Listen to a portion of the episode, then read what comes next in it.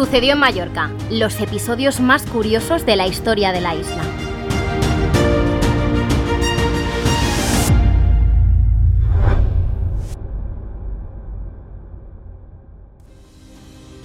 Y bienvenidos a una nueva entrega del podcast en el que desvelamos algunos de los episodios más curiosos de la historia de Mallorca. Hoy a las puertas de Halloween nos traemos un episodio de historia y de rituales satánicos. Sí, como lo escuchan, hablaremos del famoso cantante de ópera mallorquín Wetam y de su tumba en el cementerio de Palma, foco de rituales cuando menos misteriosos. A más de uno le sonará el nombre de Wetam, aunque quizá en lugar de en un cantante piensen en la calle palmesana que lleva su nombre y que desemboca en la Plaza de las Columnas. Veamos primero quién fue este mallorquín que conquistó la fama mundial en su época, para después entender el oscuro secreto de su tumba que nos contará Borja Rigo, fundador de Rutas de Palma. Su verdadero nombre era Francisco Mateu y Nicolau, pero se lo italianizó por el de Francesco e invirtió las letras de su apellido, Mateu, transformándolo en Wetam, por el que sería mundialmente conocido. Fue uno de los cantantes de ópera más famosos del mundo en el siglo XIX, pero nació en una familia humilde de Mallorca en 1847. Sus padres, Francisco y Margarita, regentaban un estanco y pese a la modesta economía familiar, le pagaron clases de música. Un día, por casualidad, lo escuchó cantar el director de orquesta y compositor Juan Goula y se ofreció a ser su profesor de canto. Por Fedele, ballata, por el eminente artista señor Huetan. A partir de entonces se formó y debutó como cantante con 22 años en 1869 en el Teatro Principal de Palma. Tuvo tan buenas críticas que lo llevaron pocos años después a ser uno de los cantantes de ópera más conocidos del mundo. Este mallorquín recorrió con sus interpretaciones no solo los teatros más importantes de España, sino del mundo. Cantó en Lisboa, en San Petersburgo, en Florencia.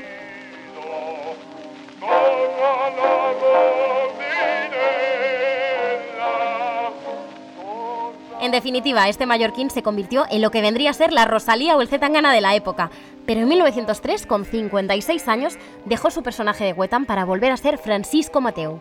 Diez años después, el 19 de mayo de 1913, murió con 66 años, famoso y rico en su casa de Palma.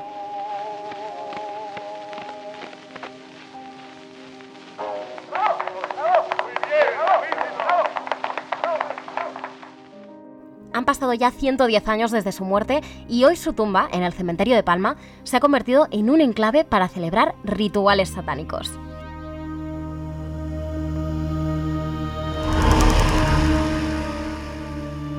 Para contarnos qué ha pasado en estos últimos 100 años para llegar a esto, tenemos con nosotros esta semana a Borja Rigo.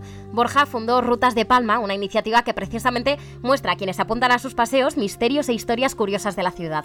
También tiene, entre otras muchas cosas, el libro Palma, el despertar de una ciudad legendaria, para quien se quede con ganas después de escuchar este podcast. Hola Borja. Muy buenas y la verdad es que es un placer estar en esta nueva aventura de podcast.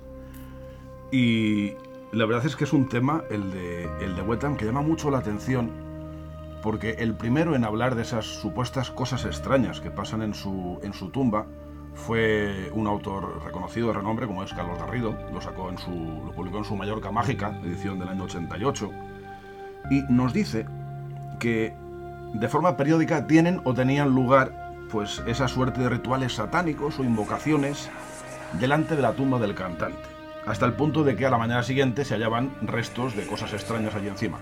¿Como por ejemplo? Pues eh, restos de sangre, velas a medio consumir. ¿Qué ocurre? Que eh, ha habido de curiosidad, naturalmente, uno a buscar las fuentes y no hay ninguna noticia que hayamos encontrado de momento que hable sobre eso, pero sí sobre rituales de corte supuestamente satánico dentro de los muros de nuestro, de nuestro camposanto. ¿Qué ocurre? Que uno piensa, ¿por qué haciendo caso a lo que dice Garrido, ¿por qué se, ha utilizado supuestamente esa tumba? ¿Qué tiene de especial? Y tiene alguna cosilla. La verdad es que, por ejemplo, su forma.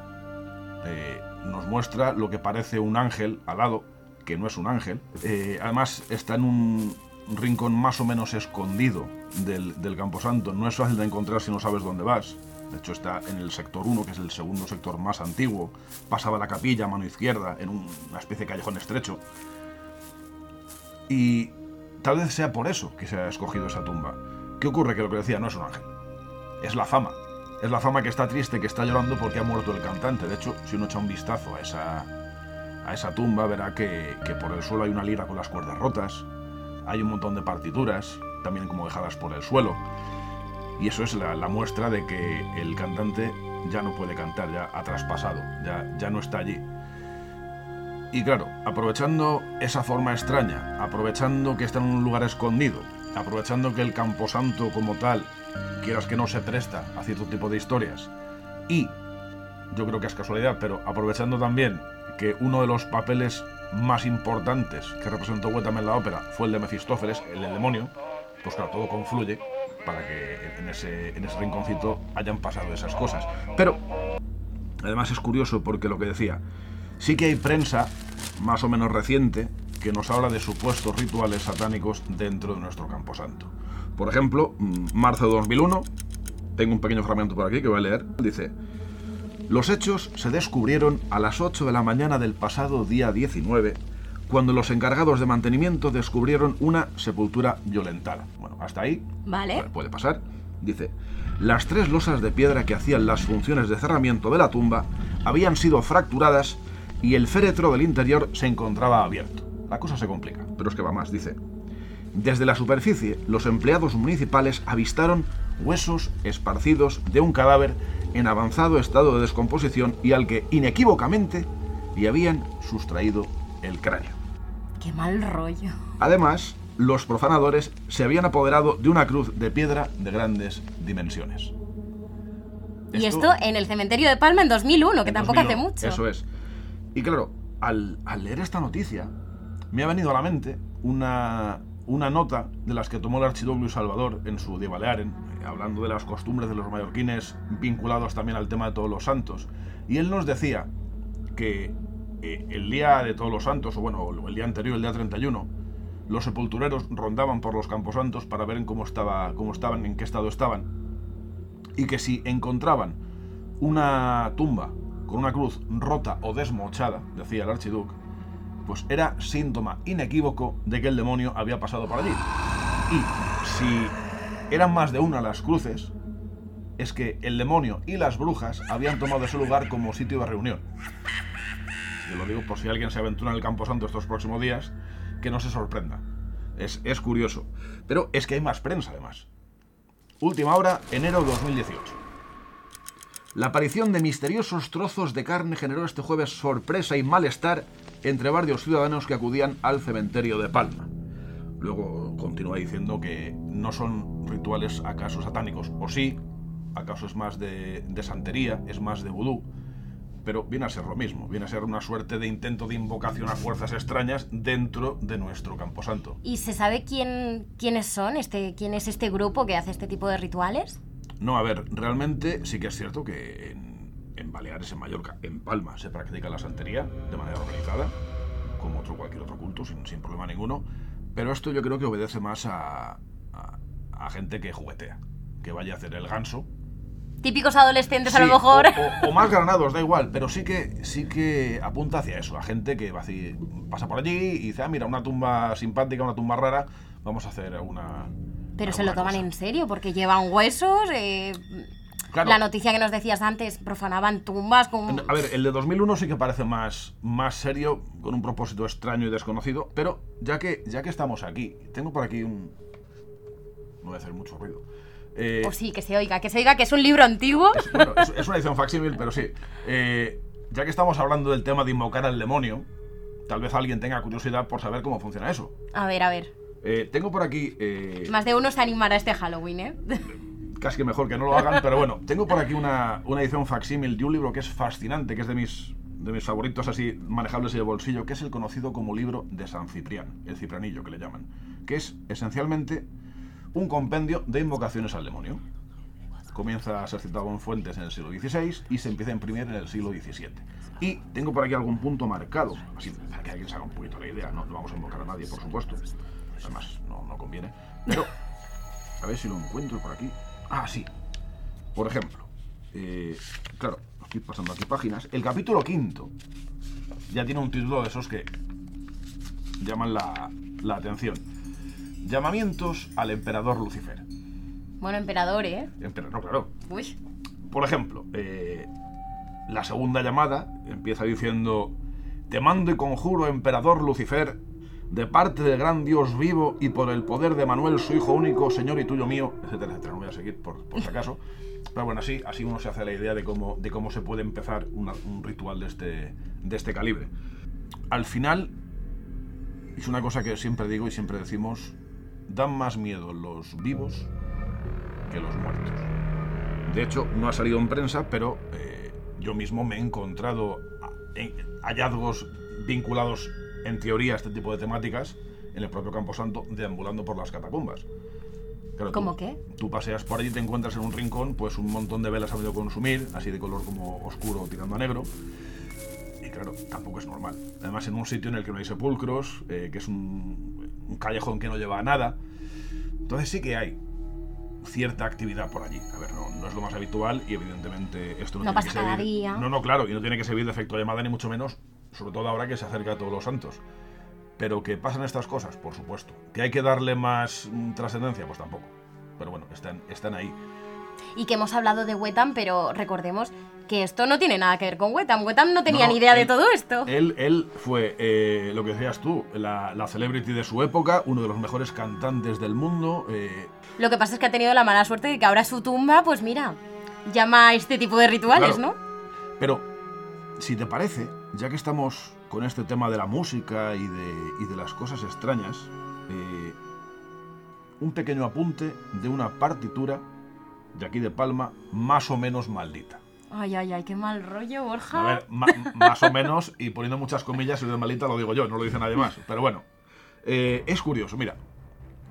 Eh, si nos vamos al siglo XVI, nos encontramos con que el primer maestre de capella de, de la SEU, eh, un señor mm, cabal, muy capaz de la música, evidentemente, llamado Pau Villalonga, pues eh, ya en el cargo comenzó a componer ciertas misas y ciertas obras que se perdieron reaparecieron en el siglo XIX en un sitio la mar de extraño, entre las piedras del campanario de la catedral.